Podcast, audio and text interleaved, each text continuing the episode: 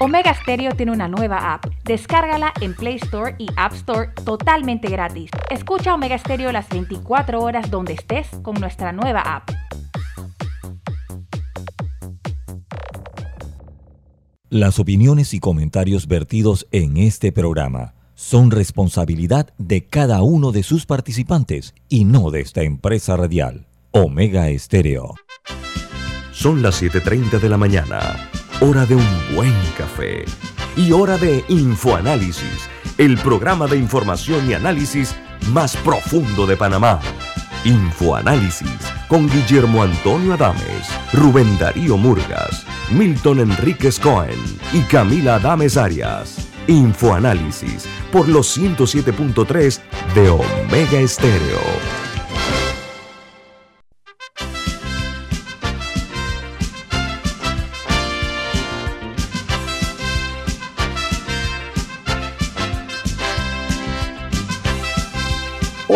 Buen día. Bienvenidos. Esto es Infoanálisis, un programa para la gente inteligente. Hoy es 16 de febrero del año 2022 y este programa es presentado por... Por Café Lavazza, un café italiano espectacular. Usted lo puede conseguir en los mejores supermercados, en cápsula, en grano molido, en grano solamente y también en cápsulas para máquinas Nespresso. Lo puede conseguir hoy en día el café Lavazza. Café Lavazza, un café para gente inteligente y con buen gusto, presente en Fanalysis. Recuerden que pueden vernos en video a través de Facebook Live. También el programa queda, todos los programas de Infoanálisis quedan colgados en YouTube. Usted, si se perdió alguno, entre a YouTube en sus televisores o en sus móviles. Ahí pone Omega Stereo Infoanálisis y van a ver todos nuestros programas en video. También eh, nos pueden eh, sintonizar en el canal 856, canal de cable onda, lo pueden hacer en sus televisores, canal 856, y en la app de Omega Stereo, que está disponible tanto para la tecnología Play Store como App Store, para que usted no se pierda ningún programa de Omega Stereo ni su programación regular las 24 horas del día. Y también estamos en TuneIn Radio, TuneIn Radio, la señal clara nuestra de sus teléfonos móviles o celulares. Vamos a dar inicio a las noticias que son primera plana, los diarios más importantes del mundo.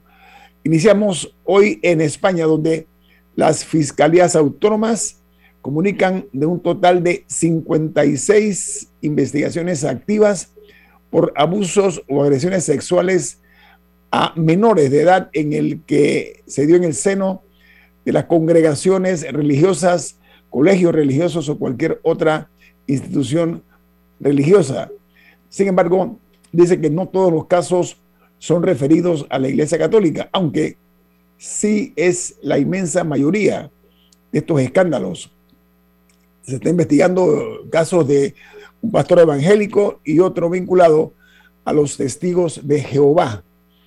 Mientras en los Estados Unidos, el presidente Joe Biden advierte que la invasión rusa a Ucrania haría subir los precios de la gasolina en los Estados Unidos y afirmó que su administración se reforzaría a suavizar el impacto de una perturbación del mercado internacional de la energía en el caso de eh, un conflicto armado como el que se ha estado previendo. Mientras en Colombia, una buena noticia, el, Producto Interno Bruto de ese país creció 10,6% en el año 2021. Dice que es la mayor subida anual desde que hay registros. La actividad económica se recupera después de haberse desplomado un 7% en el año 2020. Y en Honduras, bueno, han capturado al expresidente Hernández en su casa se procedió inmediatamente a trasladarlo hacia un comando de operaciones especiales llamado Las Cobras del Ejército. Hernández está acusado en una corte de Nueva York de traficar con cientos de toneladas de cocaína.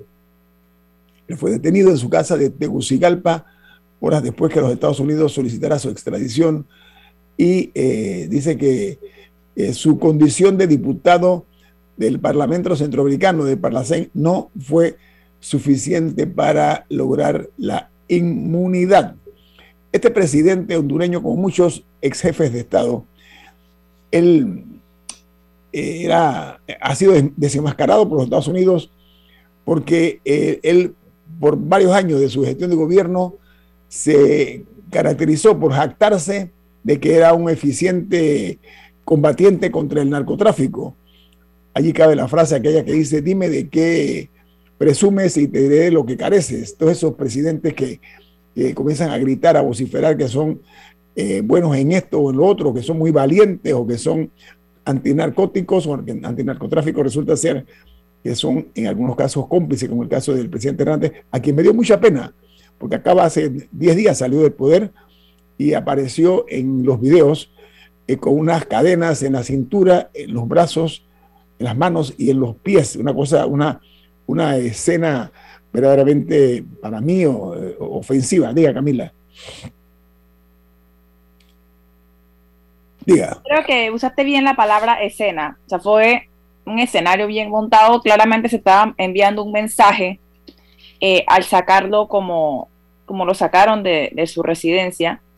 Eh, eso me parece importante. También me gustaría destacar que el señor Hernández causó controversia desde que llegó al poder, porque había, eh, había dudas en su momento eh, de la legitimidad de esos resultados electorales. Así que lo que empezó mal, terminó mal también.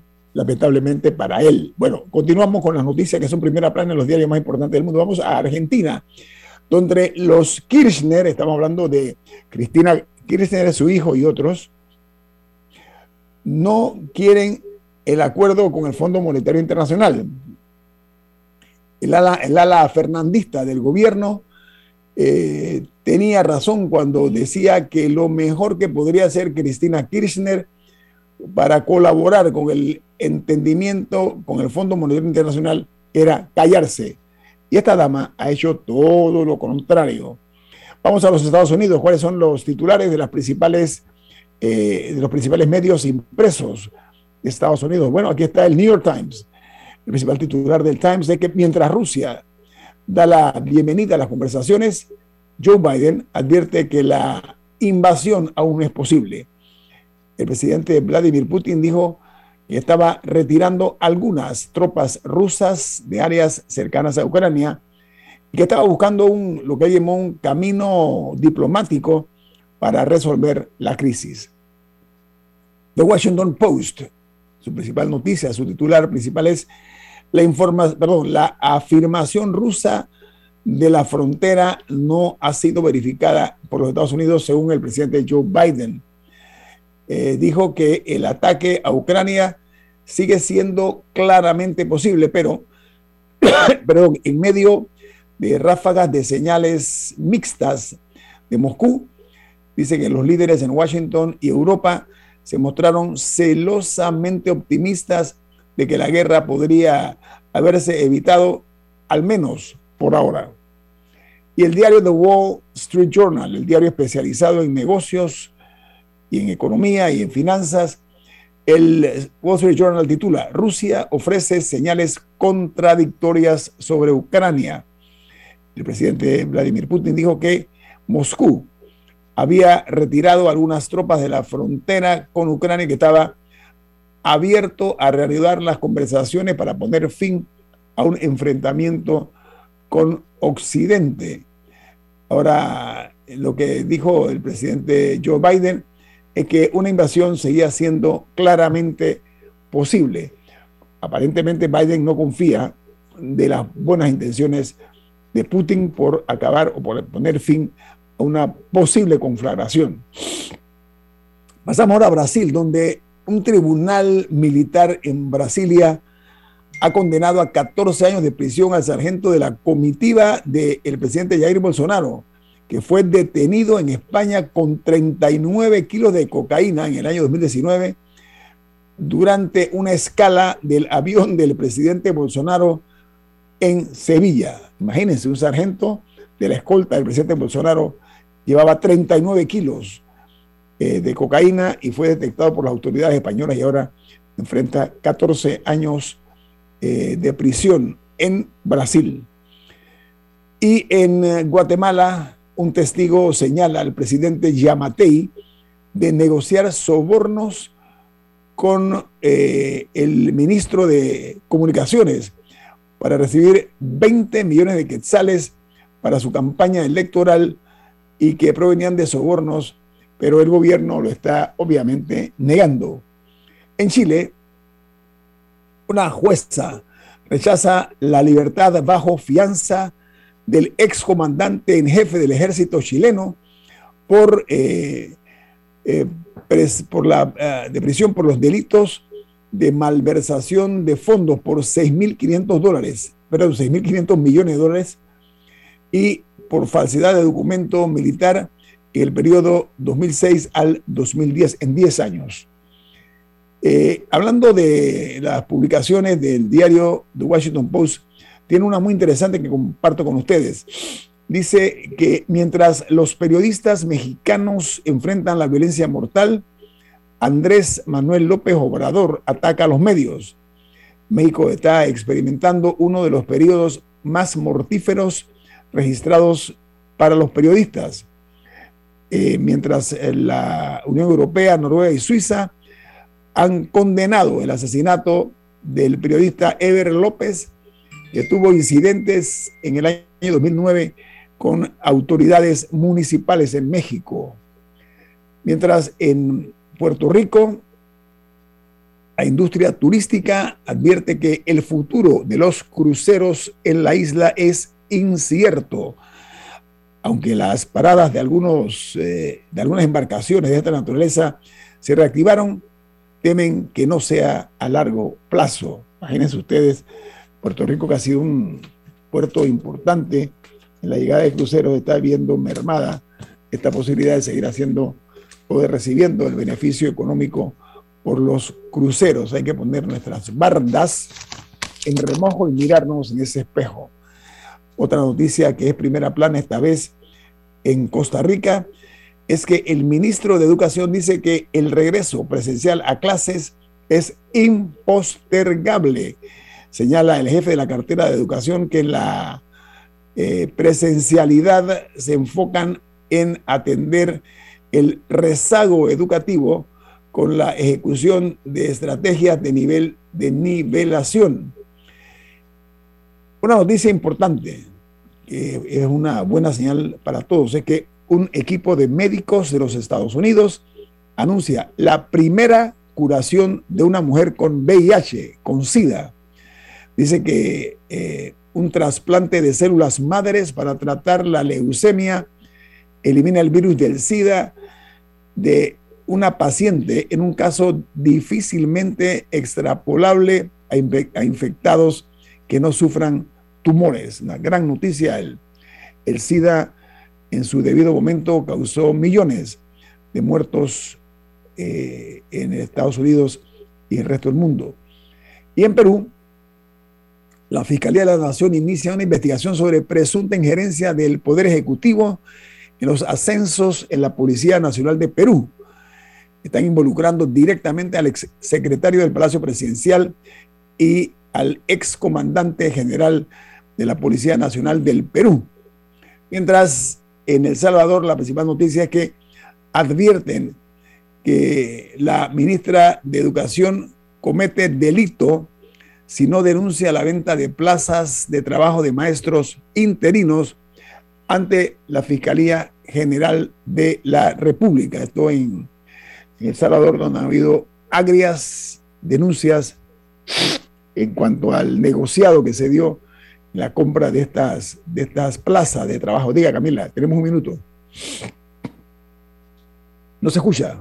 Han sido unas malas 24 horas, por lo menos en el ojo público, para la monarquía británica, porque ayer se conoció que el príncipe Andrés, el tercer hijo de la reina, eh, había llegado a un arreglo económico en el caso que se le seguía por eh, Virginia Joffrey, eh, el caso relacionado a tráfico sexual con Jeffrey Epstein, porque se había dicho que él iba a enfrentar el juicio más tarde que el año, pero ahora se llegó a un acuerdo económico que no se ha dicho cuál es la cifra y en la que dicen que él, no está aceptando responsabilidad, sino que está reconociendo eh, lo, lo, que ella ha sufrido durante este tiempo y que él va a donar a una, a una caridad de la escogencia de ella, es lo que han dicho por el momento, pero no se conoce la, la cifra. Y ahora el príncipe Carlos está siendo investigado, esto salió hace, mm, en la última media hora en la BBC, el una, fundación del príncipe Carlos está siendo investigada por posiblemente eh, haber aceptado favores a cambio de títulos honoríficos por parte de un ciudadano a un ciudadano saudí. Eh, este es un tema muy complicado porque es algo que está regulado eh, existe toda una ley sobre el tema de los, de los títulos honoríficos eh, en ese país y, y, ahora esta fundación está siendo investigada. Gracias, Camila. Bueno, vamos al corte comercial. Esto es Info Análisis, un programa para la gente inteligente.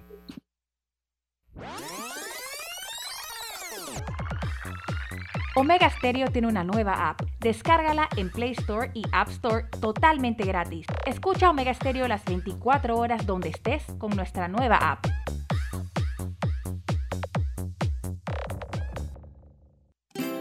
Hogar y Salud les hace la vida más fácil con la extraordinaria línea de pañales nocturnos para adultos Prevail. Los pañales nocturnos para adultos Prevail son 100% absorbentes y de uso prolongado sus exclusivos materiales los hacen 100% respirables, brindando máxima comodidad. Para su conveniencia, los pañales Prevail vienen en todos los tamaños. Visite cualquiera de las sucursales de Hogar y Salud y pida sus pañales nocturnos para adultos Prevail. Hogar y Salud les hace la vida más fácil. Los pañales nocturnos para adultos Prevail tienen su descuento para jubilado. Ya viene InfoAnálisis, el programa para gente inteligente como usted.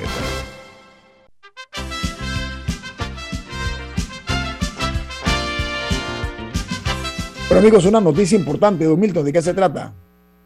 Así es, es del Banco Aliado. En el Banco Aliado te acompañamos en tu crecimiento financiero. Ahorra con tu cuenta Más Plus, mejorando el rendimiento de tus depósitos. Banco Aliado, tu aliado en todo momento. Puedes visitar la página web de Banco Aliado en www.bancoaliado.com y también puedes seguir a Banco Aliado en las redes sociales como arroba Banco Aliado. Banco Aliado, tu aliado en todo momento. Bueno, ayer que platicábamos con nuestro invitado, el diputado Gabriel Silva, le hablábamos pues acerca de la posibilidad o no de que eh, pasara eh, en el tercer debate el eh, proyecto este pues de declarar el 20 de diciembre como Día de Duelo Nacional. Bueno, la noticia es que de manera unánime, con 56 votos a favor, el Pleno de la Asamblea Nacional aprobó en tercer debate que el 20 de diciembre sea Día de Duelo Nacional. El proyecto de ley es el 157, 157, que establece que se prohíbe la transmisión y proyección de música estridente en los medios televisivos y radiales, perdón, al igual que eh, en sitios en medios estatales y privados. Estamos hablando de, los, canales de televisión y la radio del Estado y las empresas privadas que se dedican a esta actividad. además, eh, eh, prohíbe el expendio y consumo de licor, expendio, o sea, venta y consumo o de bebidas alcohólicas eh, a nivel de todo el país a partir de las 12, un minuto del 20 de diciembre.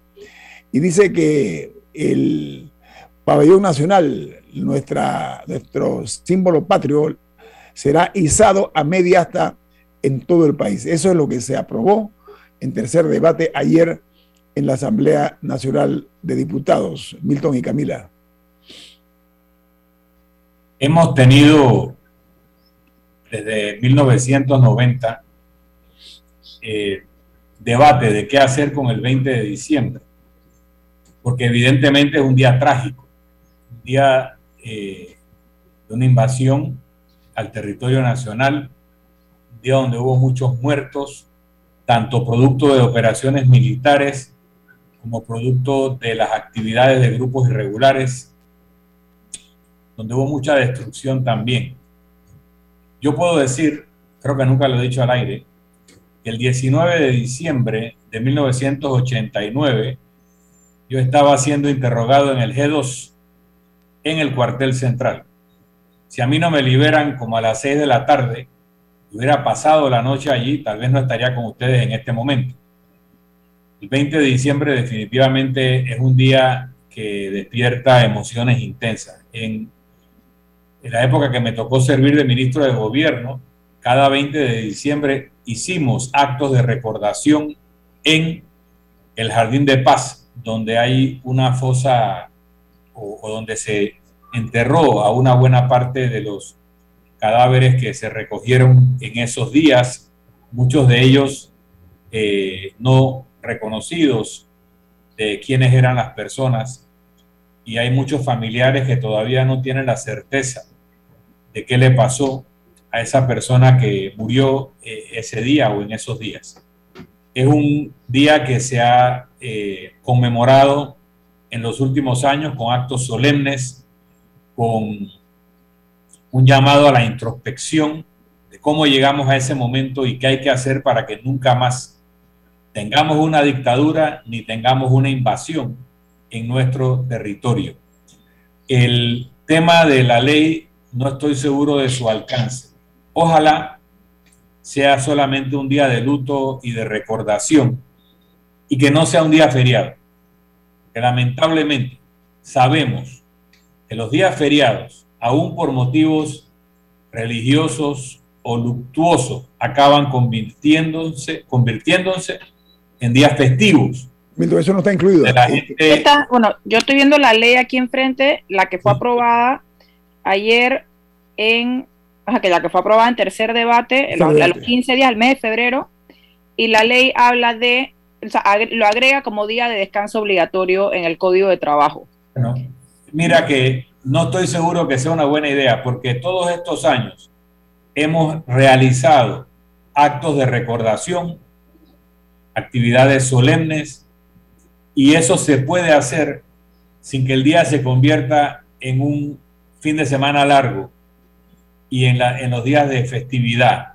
Eh, es lamentable, repito, que en fechas incluso de índole religioso, sagrado, para la mayor parte de la población de Panamá, esos días de asueto acaban convirtiéndose, convirtiéndose, convirtiéndose en días festivos, en días de parrilladas, en días de, de hacer cosas que no tienen nada que ver con la razón por la cual se declaró eh, un día no laborable. Así que pero, pero Creo que si hubieran llegado a todo lo anterior y hubiéramos tenido que tener un día de actividad más o menos normal, hubiera sido mucho más respetuoso con las víctimas que se quiere honrar que esta declaratoria de día libre.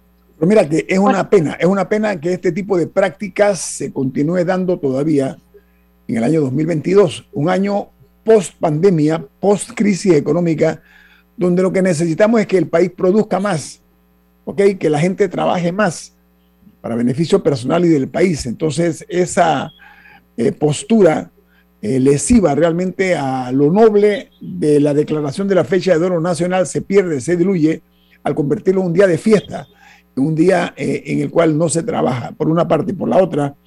Yo recuerdo que post invasión, año 1990 en adelante, se trató de enmascarar la figura de invasión y se decía intervención. Se hablaba de liberación. Por muchos años aquí los panameños, eh, más que todo en, la, en, la, ciertos sectores, eh, se negaban a mencionar la palabra invasión. No sé por qué, no he tenido tiempo de pensarlo. Pero eso fue así. Lamentablemente, cuando Panamá fue invadida, los propios Estados Unidos aceptó que había invadido Panamá y yo no entiendo la razón por la cual había un acto de negación por parte de algunos eh, panameños que no aceptaban esa eh, intromisión por una parte injustificada porque había formas de atrapar a Noriega sin tener que invadir Panamá. La mejor prueba hay un video donde está Noriega en el área de Clayton, eh, con soldados estadounidenses al frente, él se come un mango, como un acto eh, de, reto hacia, hacia el poder de los Estados Unidos, y había muchas estrategias para verlo derrocado. No obstante, se llegó a este extremo y esto será motivo de un análisis por separado. Diga, Camila. El proyecto de ley, más allá del, del asueto, que por eso que yo le preguntaba al, al, diputado al respecto, porque yo tenía entendido que se lo incluía. Y bueno, y ahora sí lo puedo confirmar porque ya lo vi en el proyecto. Eh, incluye dos elementos más eh, que me gustaría que, que comentáramos aquí. El primero es que el Instituto Nacional de Estadística y Censo eh, levantará la estadística de cuántos panameños perecieron con motivo de los actos de la invasión del 20 de diciembre del 89. Eso está incluido en el proyecto de ley. No sé cuál es el plan, ya me imagino que es muy tarde para incluirlo en el censo, el, censo de 2020 que nunca se hizo y que todavía estamos esperando, eh, porque espero que esas papeletas ya estén impresas, eh, pero habría que ver qué, qué, qué método utilizarán para levantar esa estadística, pero me parece importante que se haga. No sé si será una encuesta aparte o, o qué, pero me parece importante que ese número se conozca porque siempre ha estado un poco en el aire. Y lo segundo es que también establece la construcción de un monumento en recordación de los caídos del 20 de diciembre en el Chorrillo. El Ministerio de Cultura sería el responsable de construir este monumento y el MEF el, encargado de designar los fondos eh, para lo mismo. Así que hay, estos son dos elementos adicionales a los que hemos comentado que incluye el proyecto de ley aprobado en tercer debate. Yo agrego algo. Eh, en Panamá no se le ha hecho el reconocimiento que se merece, que se ganó a pulso y a riesgo de sí mismo el presidente Chiari, un presidente que luchó por la dignidad del país y tomó decisiones que en aquella época, y hay que ponerlo en ese contexto retrospectivamente, ningún presidente latinoamericano se atrevía siquiera a poner un rostro de enojo ante los Estados Unidos. Bueno, el presidente Shari, en nombre y representación del pueblo panameño y de su unidad nacional, que parece que son palabras que ya no se utilizan en otro lenguaje, él rompió relaciones con los Estados Unidos después de los casos de lo, de lo, acontecido aquí en Panamá por parte de los eh, estudiantes de la escuela de Balboa, con lo que después continuó. Pero yo creo que es hora que este gobierno haga lo que no han hecho sus antecesores y es construir un monumento de la talla del presidente Shari. Yo, eh, yo se lo escribí al presidente de la República, al presidente Cortizo, le sugerí eso. Me dijo 100% de acuerdo. Bueno, así me contestó el presidente en un WhatsApp que le mandé. Bueno, si está 100% de acuerdo, creo que una excelente oportunidad para hacerle este monumento al presidente Shari en una ciudad donde que hacen falta, hacen falta monumentos ¿sí? a los prohombres de este país, mientras en el cono sur, por poner casi todos son de hombres ya, eso, eso, eso el, tema, el tema es que en otros países más, más, eh, eh, más cultos que nosotros proliferan eh, las estatuas de los prohombres, decía, y aquí en Panamá eso es una falencia que tenemos histórica. Antes, antes de ir al cambio, para no perder el hilo, estoy de acuerdo con tu propuesta de honrar al presidente Chiari como se merece la estatura histórica que él tiene. Pero quiero contar también que el 3 de octubre de 1989 hubo un alzamiento contra el general Noriega y los alzados sabían que si no triunfaban los iban a matar, porque Noriega había dicho en el golpe anterior de marzo de un año antes, a ustedes le van a llevar comida a la cárcel, a los que vengan después le van a llevar flores al cementerio. Y en efecto, luego de que se rindieron, fueron masacrados. Y me tomó mucho trabajo lograr que se hiciera un pequeño reconocimiento a estas personas que si hubieran triunfado no hubiera habido invasión y se logró colocar una placa en la estación del metro de Albrook, porque ahí fue donde fue la masacre de Albrook, Una placa pequeña que si usted se baja de la estación y la busca, la va a encontrar en una estructura, un monolito. Pero créanme, no fue posible que se hiciera un reconocimiento a esos oficiales de la fuerza pública en la Policía Nacional, porque la Policía Nacional no quiso, ni en el Ministerio de Seguridad. Les hicimos un reconocimiento a los de marzo en el Ministerio de Gobierno, porque en ese tiempo estaban, el momento de su levantamiento estaban bajo el Ministerio de Gobierno, y luego logramos, y con bastante dificultad, hubo que vencer objeciones, poner una placa bastante modesta en la estación de Albrook a esos panameños que se jugaron la vida y pagaron con su vida para buscar una salida panameña que seguramente hubiera evitado la invasión del 20 de diciembre. Y a esas personas también hay que hacerles un reconocimiento y también deber hacerle un monumento en propiedad por lo que significó su gesto, que todavía hay mezquinos que no le quieren reconocer. Vamos al corte comercial. Esto es Info Análisis, un programa para la gente inteligente.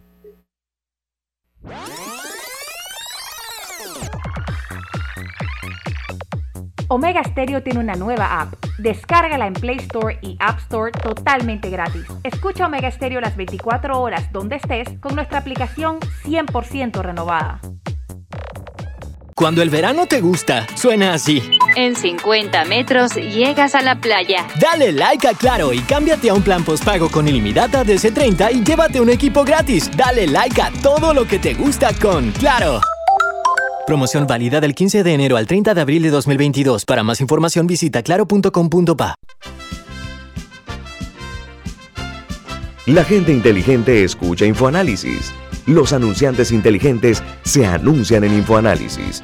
Usted es inteligente. Llame al 269-2488 y todos lo sabrán. Infoanálisis, de lunes a viernes de 7 y 30, 8 y 30 de la mañana, en donde se anuncian los que saben. Grupo Clásico, 30 años brindando las últimas tendencias de la moda. Con Hugo Boss, Clásico Womo, Suit Supply y Clásico Off, el grupo de tiendas de ropa masculina más elegante del país. Hugo Boss, marca número uno en el mundo de la moda masculina.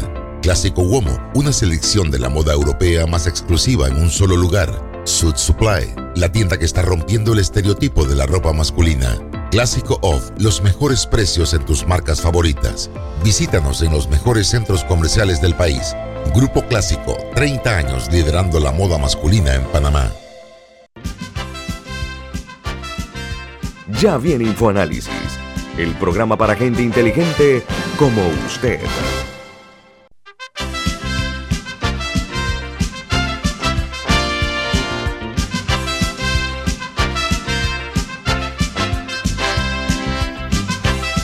Milton y Camila y estimados eh, oyentes, en este país, históricamente, hemos sido testigos del el actuar de no pocos funcionarios de alto nivel que en un momento de algunos de soberbia, otros de mentalidad napoleónica, otros de señores feudales, pongan el nombre que usted a bien tenga, piensan que están en su derecho, ¿sí? porque ganaron por el voto de un grupo de panameños, hacer lo que les da la gana, no importa las consecuencias.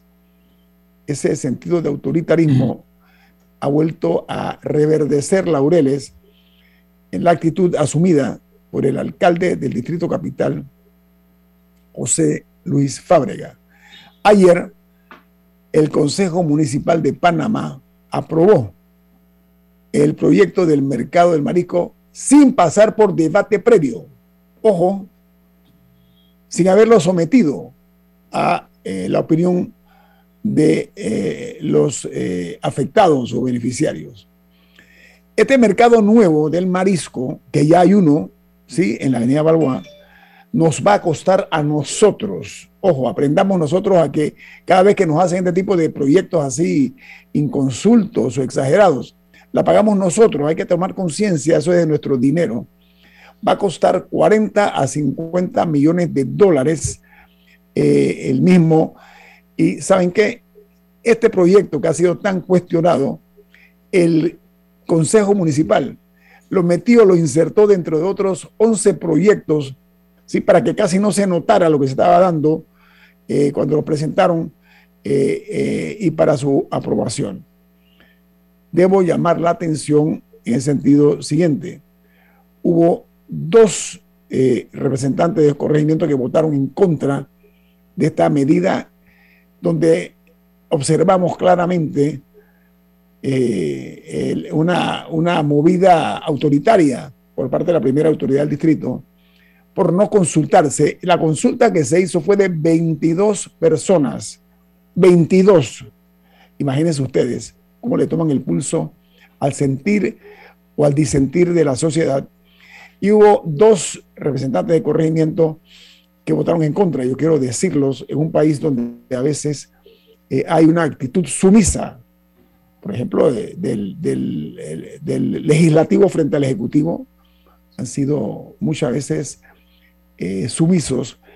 Y ahora en el caso del municipio de Panamá, los dos representantes que votaron en contra son Ricardo Domínguez de Bella Vista y Guillermo Bermúdez de Don Bosco.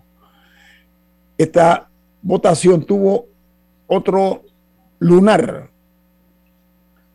otro momento oscuro, y es que se pasó como urgencia notoria. La votación quedó así, 24 votos a favor y 2 en contra. El hecho de haber consultado, lo que se llama la consulta ciudadana, solamente a 22 personas, indica claramente que ahí hay algo, hay un tufillo de sospecha en cuanto a la intención auténtica de buscar un mercado marico en ese sitio cuando se pueden hacer muchos mercados periféricos con ese dinero, en sitios que lo necesitan más que la pérdida de varias hectáreas de la cinta costera. Camila y Milton lo pongo sobre la mesa. Bueno, es evidente que ese tipo de aprobación subrepticia, tal y como tú la describes, estaría en violación a la legislación de consulta ciudadana. Así que quienes hicieron o cometieron el acto de esa manera se están exponiendo a que se recurra ante las autoridades judiciales para anular el acto. Un acuerdo municipal no está por encima de una ley ni de una norma constitucional que ya establece la obligatoriedad de la consulta ciudadana. Así que si hubo una consulta defectuosa, inefectiva, mal convocada y no se cumplieron los presupuestos de la legislación de consulta, el acto va a ser anulado, debe ser anulado y cualquiera que se involucre en ese proceso de construcción debe saber que probablemente aunque se gane una licitación al respecto, esta podría ser anulada en cualquier momento, lo cual implicaría un enorme riesgo para cualquier empresa que se quiera involucrar en ese proyecto. O sea que estos representantes de corregimiento Milton tendrán su cuota de responsabilidad o de irresponsabilidad. Es así, ¿no? No, sé cómo está la legislación municipal en cuanto a, la, a las votaciones y opiniones que se emitan en el ejercicio del cargo. Y probablemente tengan la misma no responsabilidad legal que se le da a los diputados en la Asamblea. Y eso es bueno para que se actúe con libertad. Así que no habrá una sanción eh, de índole administrativa ni penal por haber votado en una u otra forma.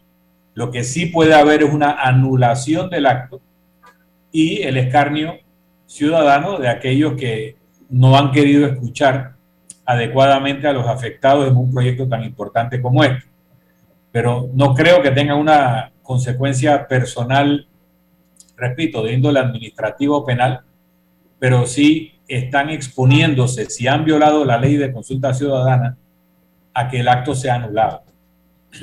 Pero mira que, mira que el, tal vez la intención del alcalde Fabregat sea sincera, sea bien intencionada, pero no consultar o no llevar a cabo la consulta pública por una parte.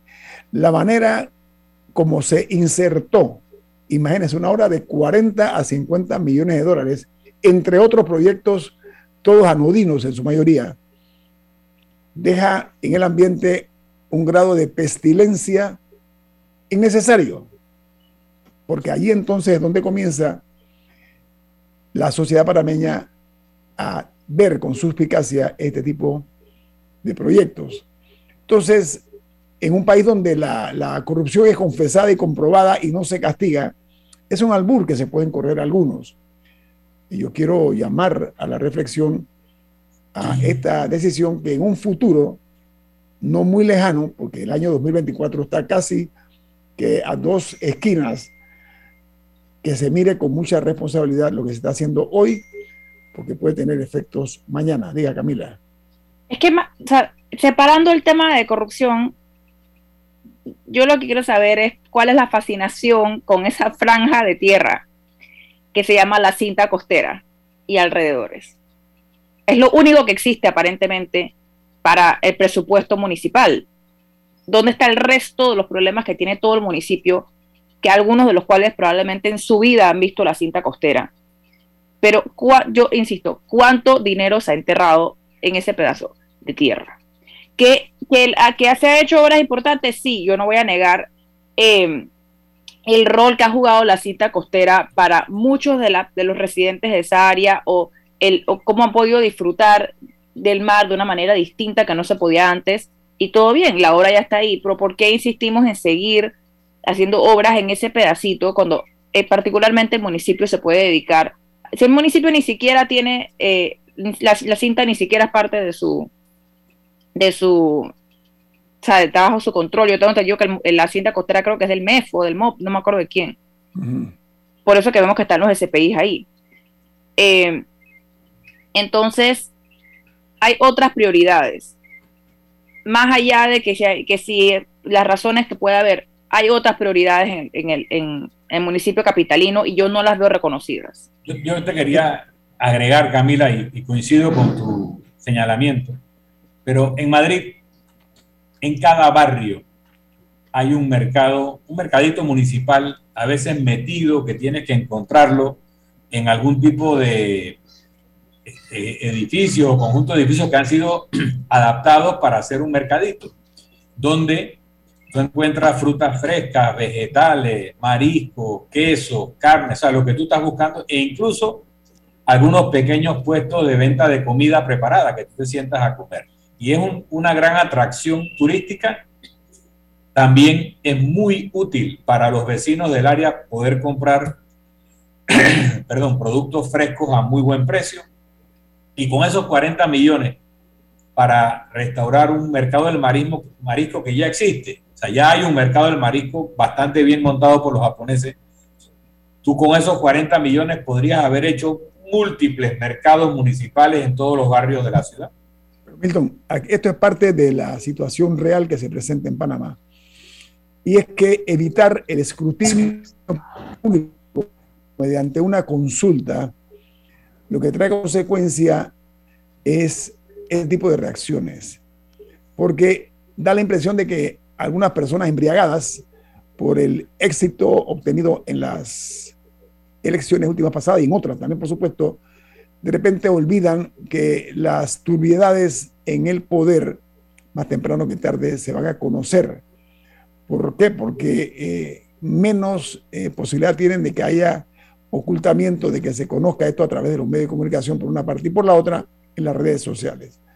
Todavía se está a tiempo de reflexionar acerca de este tipo de, de iniciativa aprobada por el Consejo Municipal. Un Consejo Municipal que realmente debe tener otras misiones y otros compromisos, que no es exactamente la aprobación de este eh, mercado del marisco. Y reitero que pueden hacer eh, mercados periféricos en otros sitios. E-, era la promesa de campaña, la promesa de campaña no era ningún mercado del marisco. Si ustedes ven el plan, se habla de mercados de abastos en las periferias. Camila, lo que pasa es que aquí las promesas de campaña son escritas con lápiz porque son más fáciles de borrar. Lamentablemente. No, es que esa es una de las defensas que se, ha, que se ha dado al mercado del marisco, que es que se prometió en campaña y se tiene que cumplir. Yo no lo vi en el plan. Yo me leí el plan y yo vi que habla de mercados de abastos en las periferias. Las, las mentiras salen pintadas de rojo. Y qué bueno ese tipo de trabajo que tú haces de investigar. Ahí está claramente. Eso no existía en el plan que se anunció Ahora, esto es un momento de inspiración torcida que hay que corregir, ¿sí? Vamos al corte comercial. Esto es Info Análisis, un programa para la gente inteligente. Omega Stereo tiene una nueva app. Descárgala en Play Store y App Store totalmente gratis. Escucha Omega Stereo las 24 horas donde estés con nuestra aplicación totalmente nueva. Si desea que sus colaboradores trabajen desde su casa, podemos ayudarle. En Solutexa somos expertos en aplicar la tecnología a las técnicas y trabajos de oficina.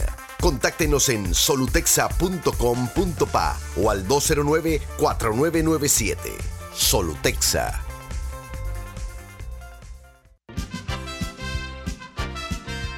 Ya viene InfoAnálisis, el programa para gente inteligente como usted.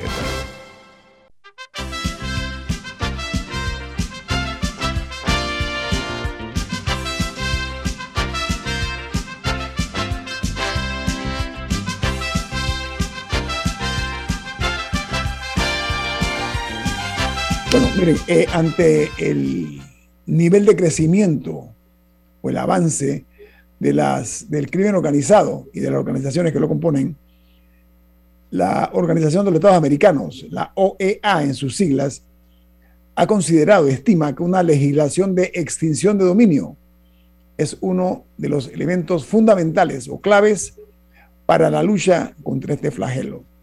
Entonces, en Panamá se está debatiendo todavía sobre la posibilidad de que la extinción de dominio en Panamá sea eh, convertida en una realidad. Porque una de las razones por las cuales eh, se debe pensar la extinción de dominio es que eh, es una fórmula mediante la cual se ha dado fuertes golpes al narcotráfico, al, al tráfico de drogas y al blanqueo de capitales.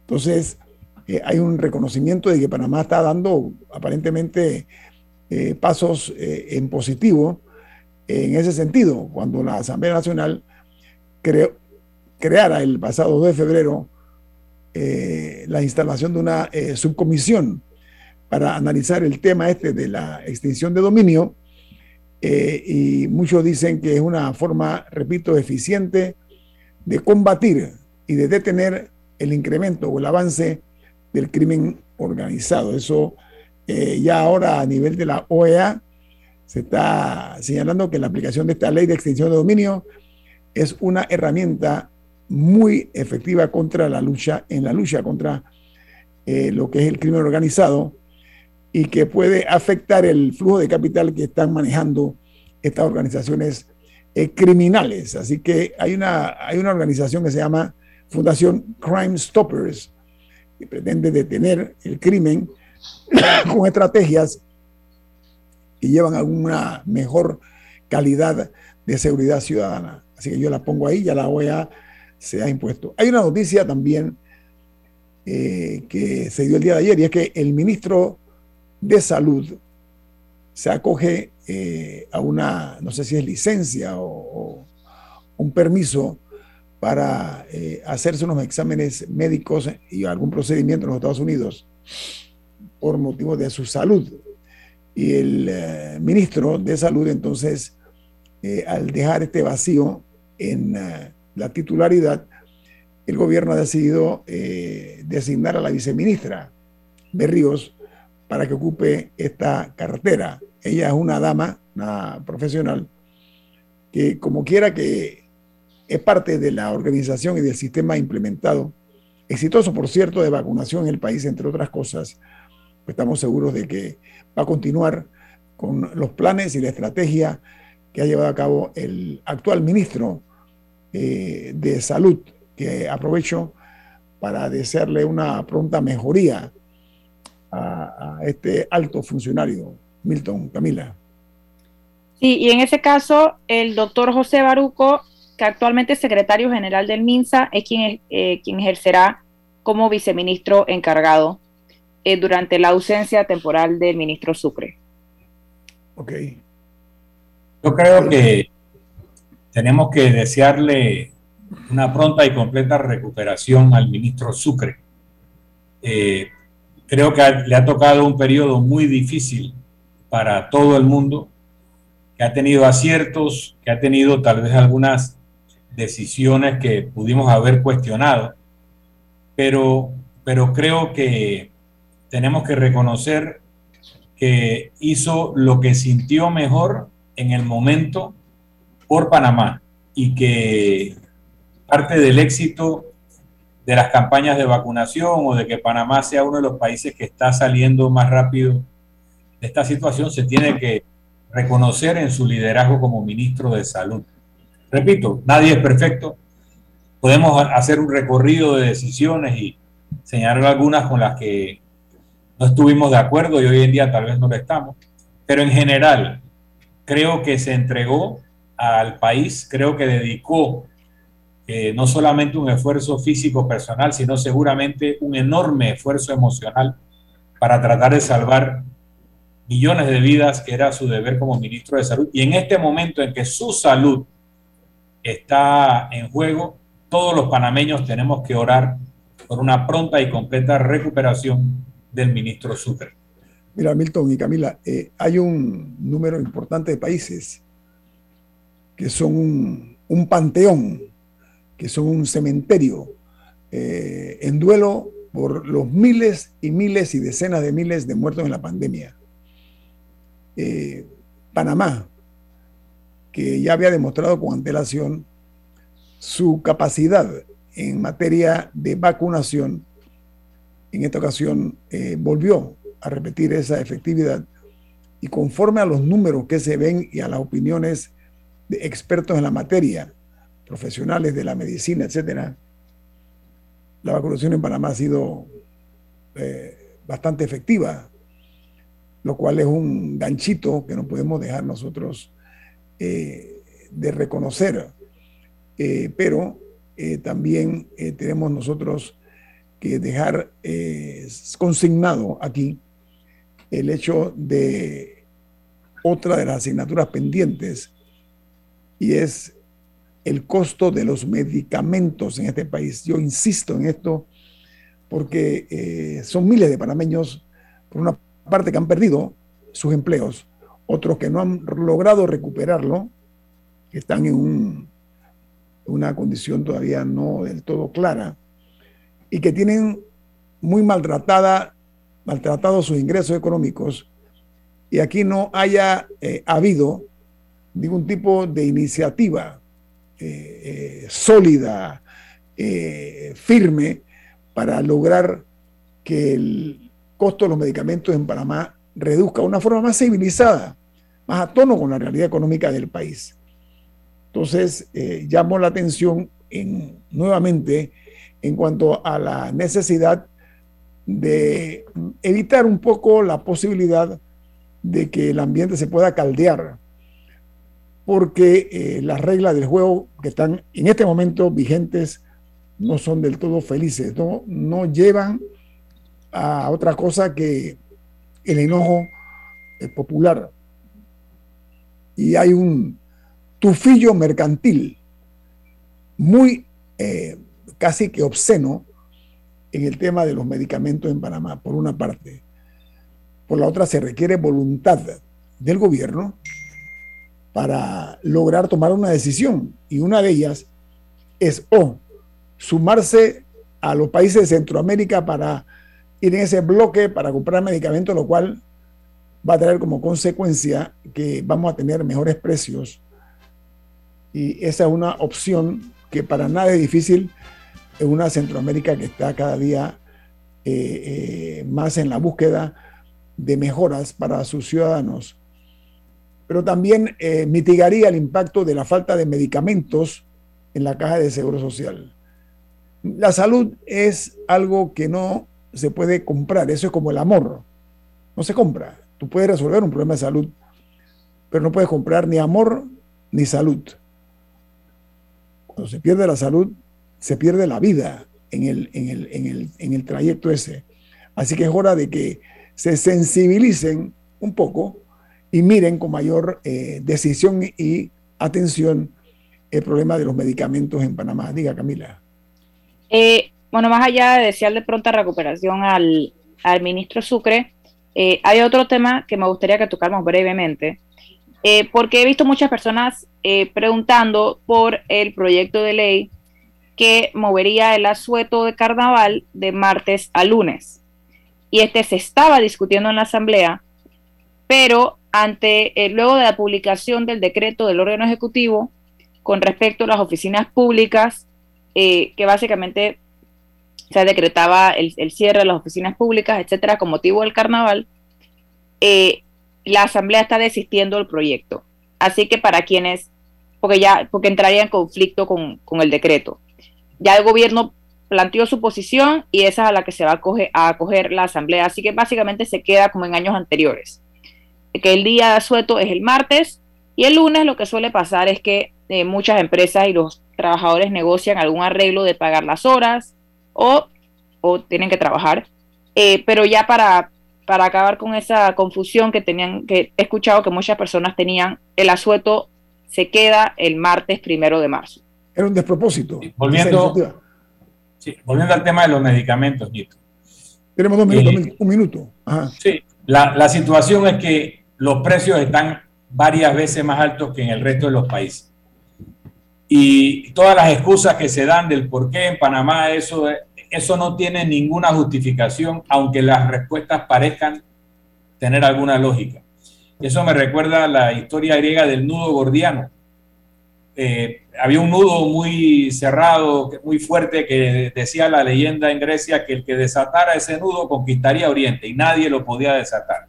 Y un día llegó Alejandro Magno, le pusieron el nudo enfrente, sacó la espada, lo partió y dijeron, lo desató y conquistó Oriente. Entonces, hay veces que estos nudos gordianos llenos de argumentos y sofismas, tiene que llegar alguien con una espada y cortarlos de tajo y se acabó. Porque tratar de rebatir cada uno de esos argumentos justificativos no resuelve el problema de que las medicinas en Panamá cuestan 5, 6, 7 y 8 veces más que en otros países. Milton, el presidente de la República tiene esa espada y también otros estamentos del Estado. Viene Álvaro Alvarado con su programa Sin Rodeos, aquí en Omega Estéreo. Milton, ¿quién te pide Infoanálisis? Nos vamos, pero lo hacemos disfrutando de una deliciosa taza del café Lavazza, un café italiano espectacular. Café Lavazza, un café para gente inteligente y con buen gusto. Despide Infoanálisis. Nos vamos. Ha finalizado el infoanálisis de hoy.